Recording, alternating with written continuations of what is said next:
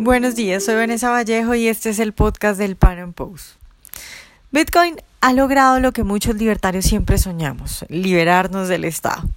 Con Bitcoin usted, por ejemplo, puede hacer transacciones sin que los políticos le quiten una parte de su dinero, sin que sepan qué es lo que usted está haciendo.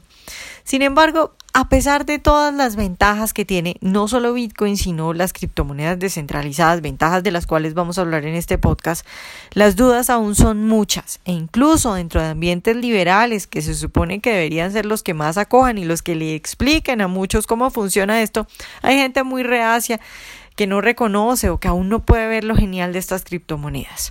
Pues en nuestro podcast de hoy vamos a hablar al respecto, vamos a desmontar algunos mitos, los más comunes que hay alrededor de Bitcoin y de las criptomonedas descentralizadas. Nuestro invitado de hoy es Juan Fernando Carpio, él ha hecho una maestría en economía empresarial, es doctorando con Juan Carlos Kachanowski y Martín Krause y también es el autor de 10 lecciones de economía que los gobiernos quisieran ocultarle. Es además profesor en la Universidad San Francisco de Quito.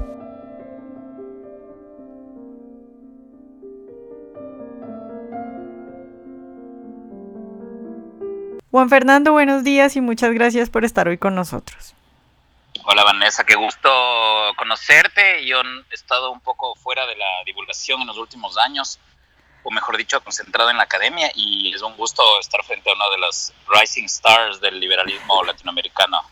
Ah, muchas gracias. Bueno, Juan Fernando, pues nuestra idea hoy es hablar un poco de los mitos que hay alrededor de Bitcoin y de las criptomonedas y bueno, también un poco de las dudas más comunes al respecto. Entonces yo quiero empezar preguntándote, Bitcoin no está, no está respaldado por un banco central, eso para muchos es un problema. ¿Es de verdad un problema eso? ¿Debería preocuparle a la gente que Bitcoin y, las, y otras criptomonedas no estén respaldadas por un banco central?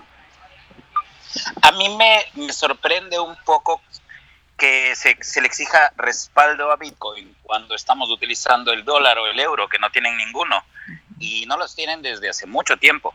Por ejemplo, la gente piensa que el oro tiene respaldo en, eh, que el dólar tiene respaldo en oro, cuando esto no es cierto desde 1971, aunque Richard Nixon quita el respaldo en oro al dólar, y desde entonces los salarios y la vida financiera de los norteamericanos se han estancado notablemente eh, la productividad ha seguido aumentando, pero no hay un alivio en la carga financiera. Es decir, la, vida de los estadounidenses ha ido mejorando y este punto es crucial, decirlo de una vez. Ha ido mejorando desde el punto de vista del cambio tecnológico, pero financieramente la vida se ha hecho igual o más difícil que en la generación o dos generaciones anteriores. Es la primera vez que pasa esto en la historia de los Estados Unidos. Entonces, no le exigimos esto al dólar, no le exigimos esto al euro y la gente quiere que Bitcoin tenga respaldo, lo cual de por sí es absurdo. El oro no necesita, necesita respaldo, como dice el profesor Juan Ramón Rayo. El oro es un activo desde el punto de vista contable, ¿sí?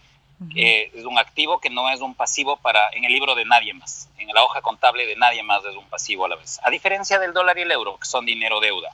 El Bitcoin es como el oro en este sentido. Es um, un activo digital. ¿Qué es este activo digital? Es una entrada en un libro contable, la tecnología que está detrás de esto es el famoso blockchain o cadena de bloques. Y sin estudiar la cadena de bloques o blockchain y cuál es su aporte tecnológico o la, tecnología monetaria de la humanidad, es el primera, eh, la primera innovación contable en 400 años, Vanessa. Y quien, quien no estudia el blockchain no debería ni siquiera opinar ni pensar en, en Bitcoin, porque no, no, va a entender ni siquiera de qué se trata la primera media hora del de, asunto.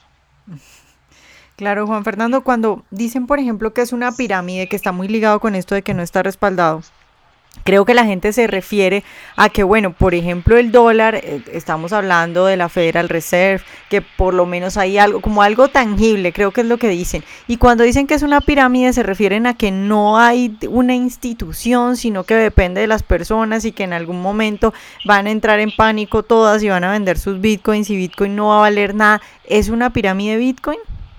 Topemos, eh, eh, acabas de, mencionar las dos palabras clave. Dijiste institución y dijiste confianza. el, el, número de Dunbar, Robin Dunbar es un famoso antropólogo, lo tuvimos en la Universidad de San Francisco de Quito hace poco, acá en la USFQ tenemos una extensión en las Islas Galápagos para estudiar evolución, pero no solo eh, evolución biológica, sino que también hicimos un, un evento Liberty Fund sobre la evolución de las instituciones humanas y de la libertad, y se llamó de hecho Evolución y Libertad, el simposio de Liberty Fund este Robin Dunbar es un antropólogo que nos enseñó, eh, o le ha enseñado al mundo, que más allá de 150 o 200 individuos, no se puede manejar una comunidad como un plan familiar, sino que necesitamos unos mecanismos de coordinación impersonales, que son las instituciones. Necesitamos lenguaje, necesitamos propiedad, necesitamos un sistema judicial, necesitamos, eh, ahí aparece la empresa, ahí aparece la banca, etcétera, etcétera. Entonces, estas instituciones eran avaladoras de confianza y siempre ha sido su rol extender y profundizar las, las, interacciones humanas, enriquecer la vida humana, crear welfare, en otras palabras, bienestar, porque eso se trata de la economía, no de circulación de bienes y servicios o, alguna de estas otras cosas que dice el mainstream.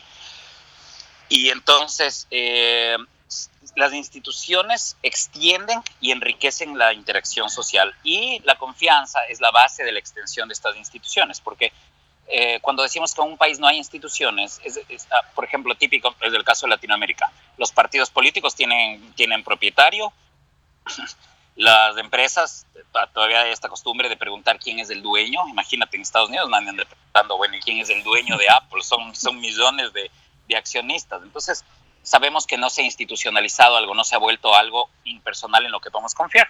Y por esto el tema de estudiar el blockchain o cadena de bloques, porque el blockchain o cadena de bloques implica que la, confianza está engranada en el propio sistema contable. Y voy a decir una herejía para austríacos, porque em, entiendo que el mainstream esté extraviado en estos temas, pero me parece que los liberales, los austríacos, deberían estar ya unos pasos adelante, y, algunos sí lo están. Y el, el, blockchain es un libro contable tan bueno que reemplaza al dinero y al banquero. Es así de contundente el tema. Juan Fernando, otro de los temas que se dice es eh, lo de si eso no es una burbuja, y en esto te lo puedo preguntar en dos sentidos, ¿no? En el sentido estricto eh, de si es una burbuja y en el otro sentido en el que lo dice la gente, eh, hablando, por ejemplo, incluso he escuchado, por ejemplo, libertarios decir, es que yo tengo dinero en Bitcoin, pero los grandes capitales mueven intereses y si los grandes se retiran, entonces eso va a valer cero. ¿Es una burbuja? Me parece obvio que gente como como Roger Ver, como, como los, esta, esta pareja de hermanos dueños del, del, exchange Gemini, se me acaba de ir el apellido, los hermanos Cos, me parece que se llama, o Boss, disculpa, con, con B, son los primeros billionaires en, en, en, Bitcoin, famosos par de gemelos en este momento. Me parece básico y obvio que los ricos son los primeros en eh, poder invertir, o grandes inversionistas van a ser los primeros en poder invertir, porque tienen, los, tienen el ahorro para hacerlo. No hay nada de malo. Hay, hay un vacío incluso en la teoría austríaca sobre cómo ocurren las innovaciones. A esto yo les llamo los círculos concéntricos del mercado y está en mi, en mi blog, jfcarpio.com, que por cierto está en refacción en este momento, pero este tema de los círculos concéntricos del mercado es el siguiente. Al principio tenemos unos innovadores o pioneros. Si nadie les sigue, simplemente son excéntricos, ¿no es cierto? Pero hay un segundo círculo de adoptadores tempranos o early adopters. En ese momento estamos ahora. Los early adopters están tomando la batuta de estos pioneros que si bien tal vez lo hicieron por inversión simplemente, eh, los early adopters ya lo están haciendo porque les gusta la tecnología y la van entendiendo. Y luego tenemos el consumidor normal o participante común en una tendencia, es un tercer círculo concéntrico mucho más grande, al cual los early adopters, sobre todo cuando son formadores de opinión pública gente que influye sobre las preferencias de los demás, le ha enseñado cómo utilizar una nueva invención. Nos pasó con el Internet, nos pasó con el teléfono móvil, con el teléfono celular para empezar y con los smartphones. Siempre hay gente que está enviando distintas pautas hacia los demás. los inventos y las innovaciones y la cultura y los hábitos sociales no se adoptan o desadoptan al mismo tiempo, sino que necesariamente hay unos personajes ahí. Sobre esto hay un libro muy interesante, se llama The Tipping Point de Malcolm Gladwell. Te imaginas, como profesor universitario no puedo dejar de recomendar libros, pero es que muchas veces es indispensable. Eh, The Tipping Point explica cómo se crean tendencias sociales. ¿Qué tipo de son tres personalidades las que se necesita a cambio de, eh, de poder tener una, una tendencia social que pase del 2, 3%, ¿no es cierto? hacer un 6, 7%, que ya es la masa crítica, ese 2, 3%, justamente el primer círculo concéntrico, 6, 7% es la, es la gente que ya empieza a hacer una masa crítica y ahí se puede derramar el invento hacia el resto de la comunidad. Entonces, eh, la, la, pregunta sobre, la, sobre si es que esto es una pirámide o si es que, o por qué, por qué algunos inversionistas grandes tienen más influencia que otros, bueno, porque así funciona exactamente la introducción de cualquier invento. Las primeras televisiones eran carísimas, se vendieron caro, la gente pagaba una prima por novedad o novelería o novelty en inglés, en realidad es el término, y eran los primeros del barrio en tenerlo y etcétera, en tener una televisión. Y las, quienes crearon o estuvieron primero en el invento recuperan sus inversiones iniciales gracias a la extensión de esto. Entonces, lo interesante con Bitcoin es que eh, esto comienza con un paper anónimo o seudónimo, alguien llamado Satoshi Nakamoto, que probablemente sea de hecho un grupo de personas, eh, escribe un paper llamado precisamente Bitcoin, que resuelve lo que se llama el problema del general bizantino o problema del doble gasto. De nuevo, si uno no sabe qué es esto, evidentemente no sabe ni por dónde le entra el agua al coco, como se dice aquí en Ecuador. sobre este tema. Mejor ni siquiera opinar y abstraerse de opinar, abstenerse de opinar. Eh, es porque, ¿por qué no habíamos podido tener dinero en Internet? Necesitamos una tercera parte, ¿no es cierto? Un third party certificador. Al banco le envío mis datos, el banco le certifica a la otra persona que sí tengo los fondos o que tengo el cupo de tarjeta de crédito que efectivamente le estoy enviando y que no se lo voy a enviar a nadie más, porque te doy un dato sencillo, por ejemplo, uno en uno de estos mundos virtuales como World of Warcraft, en uno similar, se pierden tres ítems por cada ítem que llega. Tú sabes que hay 10.000 ah. chinos, 10.000 habitantes de China trabajando dentro de mundos virtuales para ganar oro y, y venderlo por dólares a la gente que no tiene tiempo en cambio para jugar tanto, pero quiere los escudos, los espadas, lo que sea de juego. Y esto sí puede sonar a un jueguito de niños y qué sé yo, pero es, es un fenómeno real y lo va a hacer cada vez más, porque cada vez hay más gamers y no menos gamers en el mundo. Pero ese es otro tema. Entonces, en resumen, eh, lo que estamos presenciando es la adopción de una nueva tecnología. Evidentemente, el ritmo de adopción es parabólico, como podemos ver en cualquier otra innovación, siempre la adopción es parabólica. Lo que pasa es que coincide que esta innovación, el blockchain, tiene como primera aplicación una moneda que se llama Bitcoin. Y además Bitcoin es una, es una criptomoneda de primera generación. Ya las hay de segunda generación como Ethereum, de tercera generación como Cardano y Enigma. Y el futuro es muy prometedor porque la confianza, que era lo que nos impedía cooperar globalmente y estaba básicamente, tenías básicamente, si me permites la figura, tenías una especie de dueños del grifo porque, eh, que controlaban que podamos comunicarnos entre nosotros. Yo no podía comerciar con un japonés si es que el gobierno, ambos gobiernos no nos daban permiso, primero, y segundo, algún banco, o dos, o tres, muchas veces, o varios más, se iban certificando las transacciones a cada paso. Ahora con Bitcoin, o con cualquiera de las otras criptomonedas, hacemos la transacción y en el propio libro está registrada la transacción. esto de llamarles monedas, de hecho, como te digo, es un poco engañoso, porque es un libro contable que es confiable, incorruptible eh, y cuyas, cuyas claves están encriptadas. Hay cuatro tecnologías confluyendo ahora en Bitcoin y ya viene una quinta que es para hacer transferencias mucho más rápidas y baratas. Y esto es eh, la vanguardia de lo que está pasando en el mundo eh, contable y monetario. Y como te decía Vanessa, el mainstream económico está completamente eh, inhabilitado o incapacitado para entender esto que está, pasando. Y entre liberales y austríacos hay muchísimas mejores oportunidades de comprensión y aprovechamiento de esto entre los primeros, porque de todos modos lo vamos a utilizar todos, solo es una cuestión de cuándo. Juan Fernando, la pregunta que pone a discutir a muchos ahora, ¿Es en este momento Bitcoin dinero o no es dinero? Sí, es dinero. Como dice uno de los, a, ver, yo recomiendo, eh, sobre todo para liberales, recomiendo un paper muy importante. Hay un journal que se llama Libertarian Papers de Stefan Kinsella, del más grande experto en propiedad intelectual, es decir, antipropiedad intelectual, por supuesto. Eh, porque la propiedad intelectual es una de las cosas que ha llevado al desarrollo de las criptomonedas y el blockchain, dado que la propiedad intelectual es un embuste anticapitalista, lo voy a decir aquí de frente y sin problema, eh, y mm, justamente estaba incluso llegando a deformar la cultura y, volviéndose un mecanismo de control fascista de la cultura. Así que decirlo con, con, toda la crudeza. Y estas son las razones por las cuales ya estamos abandonando el Internet o Web 2.0 para pasar a la Web 3.0, que es la que está basada en blockchain. En, eh, y la versión de Facebook de blockchain o de Web 3.0 en vez de recopilar toda tu información y alquilársela a terceras partes o quién sabe qué más pase con tu información, porque gobiernos también vayan, etcétera, etcétera, y, controlan y espían y censuran los gobiernos, como siempre han hecho desde hace 6.000 años. Eh, en, la web 3.0 te tienen que pagar a ti o te van a pagar a ti, tú tienes control además de tu privacidad y eh, realmente cambia completamente, completamente la película la gente que, que, tiene ese tipo de críticas muchas veces está tratando de asimilar esto a algún otro tipo de fenómeno anterior. Te dicen es, es, como las .com. No, esto es como el Internet, no como las .com. Las .com tuvieron una burbuja, el Internet no tiene una burbuja y no ha tenido.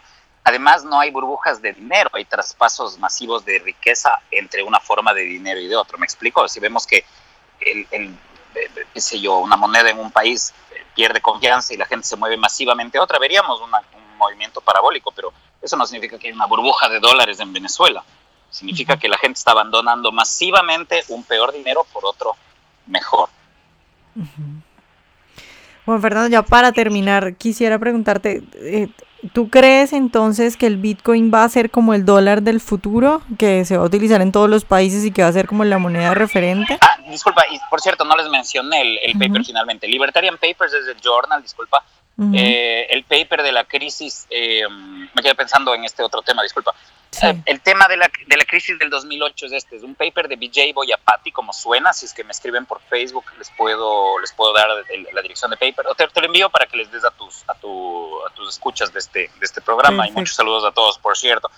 Este BJ Boyapati es un ex empleado de Google, brillante en temas monetarios, él escribió después de la crisis del 2008, cuando la mayoría de austríacos pensaba con el quantitative easing va a haber una tremenda hiperinflación, él decía no, porque los bancos van a neutralizar simplemente sus hojas de balance dañadas o destruidas por la crisis, se van a tragar ese dinero y es más probable una deflación de crédito que una que una, que, que una hiperinflación en Estados Unidos. Y es exactamente lo que pasó. Entonces este mismo BJ Boyapati está escribiendo un paper que, que, que, está en borrador fantástico sobre Bitcoin y una de las cosas que él recoge es esta, la idea de que el dinero puede surgir de muchas formas, el dinero que es cash, que no es rastreable, sale de un commodity, pero el dinero que es de, de alto valor, que es buen depósito de valor, generalmente sale de algún tipo de joya o coleccionable históricamente. Es decir, no hay un solo origen del dinero.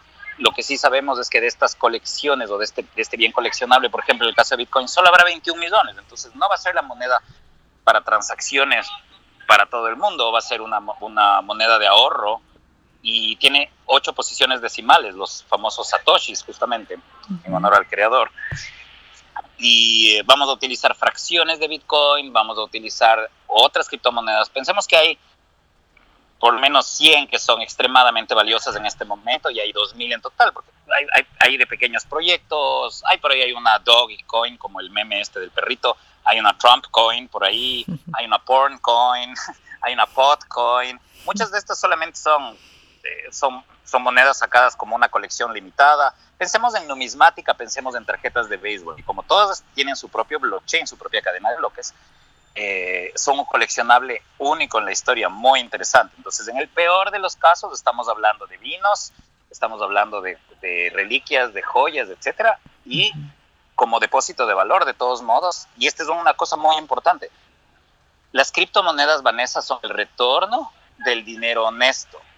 Son el retorno del dinero honesto. Y esto implica que hay un retorno de los bonos de las empresas. Las empresas hasta hace 50 años emitían un bono para financiarse y lo emitían en mercados abiertos. Las familias eh, salían de la pobreza ahorrando tras varias generaciones. Ya no habría pobreza en el mundo si no viviéramos en un sistema fiat deflación, perdón, inflacionario. Uh -huh. Si no viviéramos en un sistema fiat inflacionario, ya no habría probablemente pobreza en el mundo y no habría por lo menos extrema pobreza, porque simplemente ahorrando las familias pueden tener fondos y pe hacer pequeños negocios o tener un fondo para emergencias o tener un fondo para salud. Y las empresas las familias no pueden hacer eso desde hace 50 años debido al sistema fiat inflacionista o inflacionario que manejan los bancos centrales. Entonces, esto realmente patea el tablero, va a cambiar muchas cosas y me parece que la gente que dice amar el dinero honesto y que dice amar el capitalismo debería apoyar el Bitcoin y las criptomonedas. Bueno, Juan Fernando, pues se nos quedan muchos temas, seguramente podemos hacer una segunda parte. Por ahora, muchas gracias por, por, por, por esta entrevista. Con mucho gusto, Vanessa, un saludo para todos y sobre todo la gente en Colombia, muy querida. Ojalá hayan disfrutado esta entrevista y recuerden seguirnos en nuestro canal de YouTube y en nuestras redes sociales para escuchar todos nuestros podcasts. Nos vemos en un próximo Panam Podcast.